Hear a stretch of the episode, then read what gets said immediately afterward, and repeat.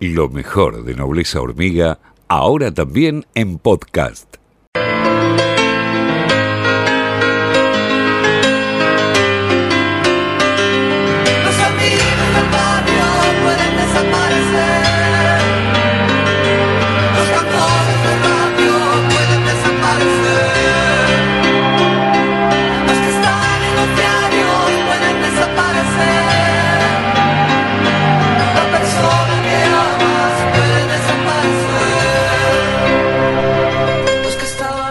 Para, para, presentar al siguiente entrevistado voy a leer un fragmento de una nota en página 12 donde cuenta su historia, una nota de 2012, eh, que cuenta, tenía cinco meses el 19 de noviembre de 1976 cuando las fuerzas conjuntas de la Policía bonaerense, la Federal y el Ejército atacaron la, casa en Juan B. Justo al 600 en San Nicolás, acribillaron a su mamá,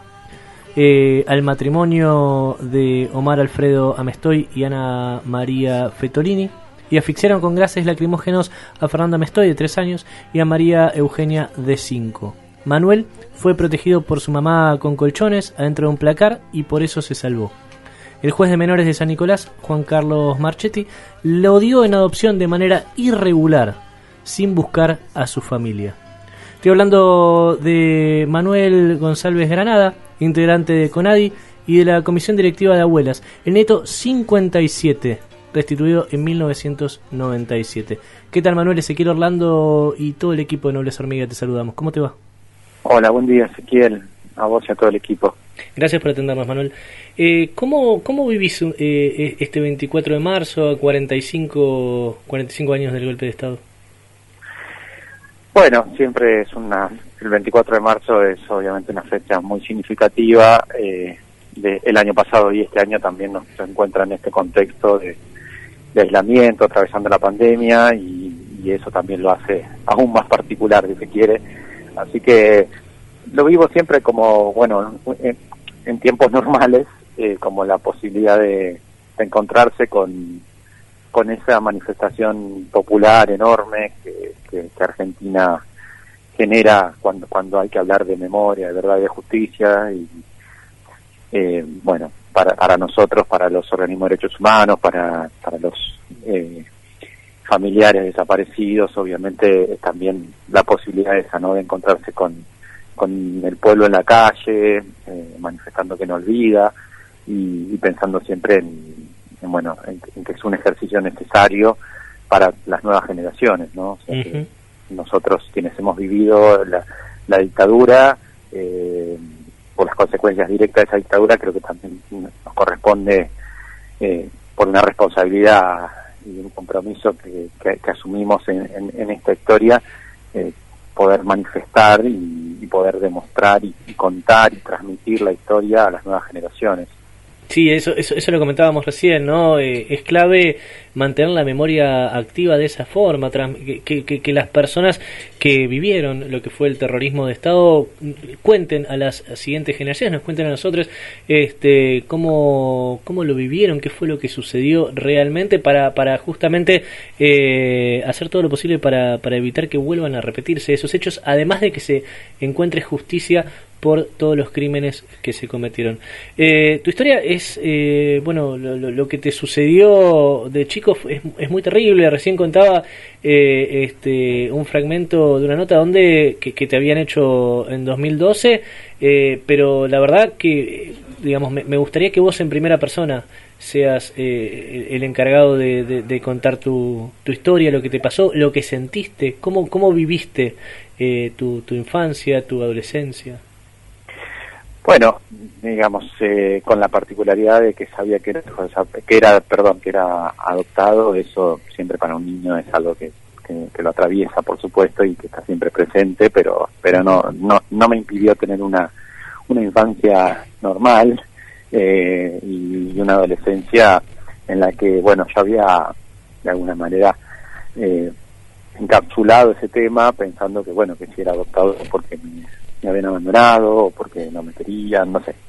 o no me podían tener, bueno, cuestiones que no, no había puesto en, la balanza la posibilidad de ser hijo desaparecido, así que hasta los 20 años, que es cuando me encuentran, eh, yo estaba, bueno, de alguna manera eh, conviviendo con, con esa historia inconclusa de no saber por qué no estaba con mi familia biológica, pero sin, sin asociarlo con la historia de desaparecidos o con ser hijo desaparecidos. Que eh, podría decir que hasta, hasta que me enteré de la verdad, eh, bueno, tenía una, una vida normal, digamos, o sea, con, con, con, amigos en la calle y andando de acá para allá como cualquier persona a esa edad, ¿no? Claro que después de, saber la verdad, bueno, la cosa cambió y, pasé a, ser parte de una de algo que, yo pensaba que eran las, historias de otros y yo no, es, no solo es mi historia, sino que es una historia, la historia de este país, ¿no? O sea, la historia que atraviesa todo lo que todo lo que nos pasa en el presente, porque en definitiva las consecuencias de la dictadura las seguimos padeciendo en todo sentido, eh, desde, desde el daño socioeconómico que provocó hasta bueno hasta las historias que, que aún siguen vigentes, que son esos bebés robados hace 40 años o más, que todavía no saben su verdadera identidad, los desaparecidos que siguen desaparecidos, eh, digo, bueno, los, los genocidas que aún todavía no han sido juzgados están impunes, hoy hay tanto que todavía está tan vigente que, bueno, yo cuando miro hacia, hacia ese momento en el que todavía no sabía cuál era mi verdadera identidad, eh, bueno, siento que hay un desdoblamiento, ¿no? Pero como dos personas en una. ¿Qué, ¿Qué fue lo que sentiste en ese preciso momento donde te enteraste de, la verdad? Y eh, fue un, momento que es muy difícil de poner palabras, justamente ese momento, porque me enteraba de cosas muy duras, eh, como bueno, que mi mamá y mi papá habían sido desaparecidos por la dictadura y por otro lado de cosas tan increíbles, de una demostración de amor tan hermosa como, como y tan, tan inmensa que de mis abuelas buscándome desde el primer momento, buscándonos a los tres, a mi mamá, mi papá y a mí, y después, bueno, continuando con otras compañeras, el resto de las abuelas de Plaza de Mayo, durante 20 años tratando de encontrarme, o sea que hay mucha gente que se había sumado a esa lucha, como el equipo argentino de antropología forense, que además en mi caso participó de, poder localizarme. Eh, todo eso, bueno, era todo junto, ¿no? O sea, cosas muy duras y cosas muy muy increíbles de, un compromiso de, tantas personas eh, para, para que pueda saber la verdad. Recién entrevistamos a Luis Fondebrider, el director del equipo argentino de ah, antropología forense.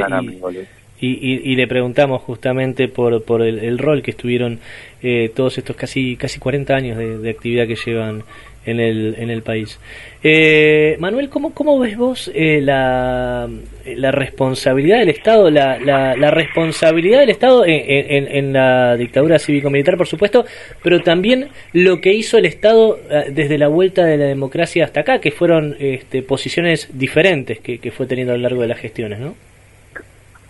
Bueno, en el Estado, digamos, el Estado durante la dictadura es un Estado terrorista, con lo cual eh, claramente estuvo al servicio de, esa causa atroz que atravesó a la Argentina y que decía, no, no solo tuvo que ver con hombres eh, vestidos con, con uniforme y armas, sino con un plan económico que instaló y el Estado obviamente estuvo al servicio de eso. El, al retorno de la democracia y los sucesivos gobiernos, bueno, fueron, yo creo que en Argentina sin duda fueron avanzando eh, año a año, digamos, las, políticas que, en las que el Estado se involucró para diferenciarse de ese Estado terrorista, ¿no? El Estado democrático en Argentina y, y los distintos gobiernos, obviamente con matices, algunos nada o muy poco y otros mucho, eh, han hecho que Argentina hoy tenga un posicionamiento a nivel mundial que, es reconocido eh, de, de, manera, eh, ¿cómo decirlo?, eh, total, ¿no? O sea, nosotros hemos participado en, muchos encuentros o en actividades o, en otros países y Argentina siempre es una referencia en materia de derechos humanos porque es uno de los pocos países que ha hecho una revisión tan tan clara de su de su historia reciente, ¿no? Porque obviamente hablar de, la historia que nos que pasó hace 200 o 300 años es fácil, pero eh, pensar en, bueno, en, terminar con, con esa perpetuidad de los crímenes cometidos por la dictadura, que, son los nietos robados, tratar de encontrarlos, generar políticas de todo para eso, eh, eh, los juicios de lesa humanidad con más de mil condenados, con ahora 300 causas todavía eh, que se están tramitando. Hay, hay un montón de cosas que se han hecho que, que ponen al, a, la Argentina en, en, una situación muy diferente de países incluso con, con que no han, no han, no han tenido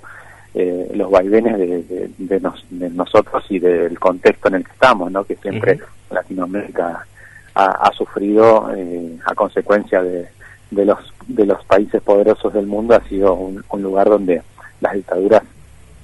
han y eh, se han impuesto eh, por mucho tiempo y a, a, nivel regional entonces bueno ese contexto obviamente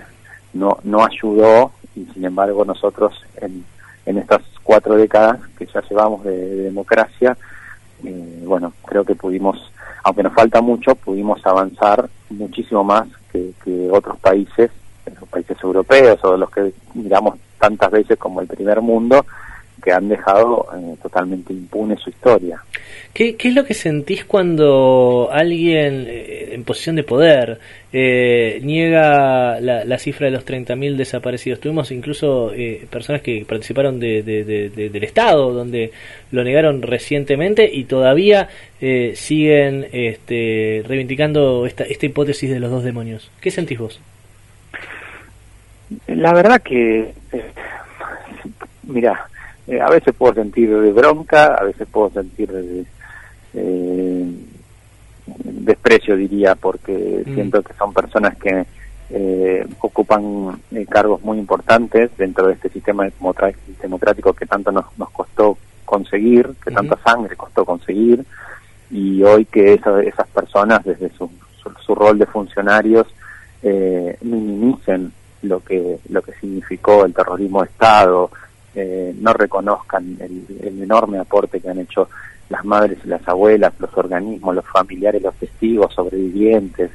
eh, para, para fortalecer las instituciones democráticas de la Argentina, eh, bueno, me, siento que no lo merecemos, o sea, creo que con, el, con la historia de este país nosotros no merecemos tener eh, a un presidente o a un ministro o a un secretario de Derechos Humanos que, eh, bueno, relativice las, las, las, consecuencias de la dictadura y, y no se comprometan a, a, a, fondo para poder seguir eh, encontrando la verdad en cada una de esas historias, ¿no? De las desaparecidos o de, de los, como ahora, 300 hombres y mujeres que están entre los 40 y 45 años que no saben su verdadera identidad, uh -huh. que para que podamos lograr que ellos lleguen a la verdad y que las familias que los están esperando hace más de 40 años los puedan abrazar, puedan contarles su historia, necesitan del compromiso del Estado. Entonces, cuando llegan momentos en, en los que eh, quienes tienen el poder de decisión y la posibilidad de, brindar todas las herramientas se embarcan en, en, en discusiones que, que, además ya hemos saldado, ¿no? porque no hay una discusión sobre los 30.000 desaparecidos, o sea, eh, no hay una discusión sobre la atrocidad de la dictadura, sobre eh, sobre que tenemos una deuda enorme como sociedad si no podemos encontrar a todos esos bebés robados, como hoy, son hombres y mujeres que no saben la verdad. Y hay cosas que han sido saldadas, como se ha demostrado cuando intentaron el 2 por 1 que beneficiaba a los genocidas y, y inmediatamente en, de un día para el otro logramos una enorme movilización popular, uh -huh. hizo retroceder a la Corte Suprema porque hay cosas que no tienen retroceso en Argentina. Uh -huh. Sí tiene, sí creo que es un retroceso que figuras tan importantes eh, de relevancia, digo que eh, por por el rol que ocuparon o por el, el espacio que tienen, sobre todo en los grandes medios de comunicación, eh, vengan a querer dar una, una discusión contraria a lo que Argentina construyó durante muchos años. O sea, por uh -huh. esto no es una idea alocada, no es que bueno, este, se sentaron en una mesa, como muchas veces lo he escuchado decir a, a personajes como lo pérfido, pues una, bueno, un arreglo que se hizo en una mesa, es una cosa tan tan despreciable, digo, que, que y tan innecesaria, ¿no? Digo, nadie le, le, le, pide que abra la boca tanto, ya no hace falta, ¿no? No estamos esperando su opinión para para que nos diga que los desaparecidos no son desaparecidos, no sé, viste, cosas que, que lo único que hacen es retroceder y que, bueno, por suerte también tienen un, una, una porción muy menor de la población que le presta atención o puede seguir esas ideas. Uh. Manuel, te agradecemos mucho por, por, esta nota, por compartirnos eh, tu, historia, este, tu, tu, vida y, justamente, bueno, nada, este, te mandamos un, un abrazo muy grande desde todo, desde este programa y desde toda la radio. Este, me, gustaría cerrar esta entrevista eh, con un mensaje tuyo dirigiéndote a todas esas personas que, que dudan de, su identidad, que, que pueden eh, llegar a formar parte de ese grupo que fue este, secuestrado y, que le robaron su identidad y que sus abuelas todavía siguen buscándoles. Bueno, yo eh, lo, lo que puedo decirle a, esas personas, no solo a esas personas, sino a quienes están cerca de esas personas, es que, el paso hay que darlo, que, lo que están haciendo es animarse a buscar la verdad, que la verdad siempre es mejor que la mentira, que, eso les va a traer, bueno, esto que yo contaba de la historia, ¿no? Una, el poder encontrarse con gente que, que mm, ha entregado su vida para que ellos sepan esa verdad, que necesitamos que se animen a buscar, que, no solo están las abuelas, están los tíos, los hermanos, familiares, los otros nietos y nietas, que, cada vez que aparece el siguiente, bueno, lo abrazamos y lo acompañamos en ese camino de restitución de la identidad y que, bueno, que hay también una responsabilidad social, ¿no? De, cada uno de nosotros como integrantes de una sociedad para para poder reparar esa, eso, porque la, identidad que le han sustituido a, a, esta, a esta persona en realidad pone en duda la identidad de todos eh, yo puedo decirles que en estos últimos años también hemos avanzado mucho en, en, esta en este, en este espacio de contención digamos para para todas estas historias y lo que lo que se van a encontrar es un una, una historia maravillosa seguramente de su mamá de su papá que soñaron con, con un mundo mejor para, para, para todos nosotros y que esta historia les pertenece y que si ellos no aparecen eh, esa historia va a quedar ahí sin, sin poder ser heredada, ¿no? y muchos de ellos ahora son mamás o papás y es importante que también su, sus hijos o hijas tengan su verdadera identidad. El, daño que, que sostiene, que se sostiene, digamos, en, la, en dictaduras no solo que esos bebés robados hoy no saben, hoy que, hoy que ya pueden ser madres o padres, no saben su identidad, sino que también se la están transfiriendo sus hijos o hijas. O sea, eh, es un daño que, es permanente y que por, eso nosotros todos los días luchamos hasta encontrarlos. Te agradecemos por tus palabras, eh, Manuel, y, por el mensaje que le envías a, a, toda la sociedad en realidad. Muchas gracias. Bueno, muchas gracias a ustedes. Hasta pronto. Hasta pronto. Manuel González Granada, eh, el nieto 57, restituido en 1997, pasó por aquí por Nobleza Hormiga. Y acá estamos en Nobleza lo mejor de Nobleza Hormiga, ahora también en podcast.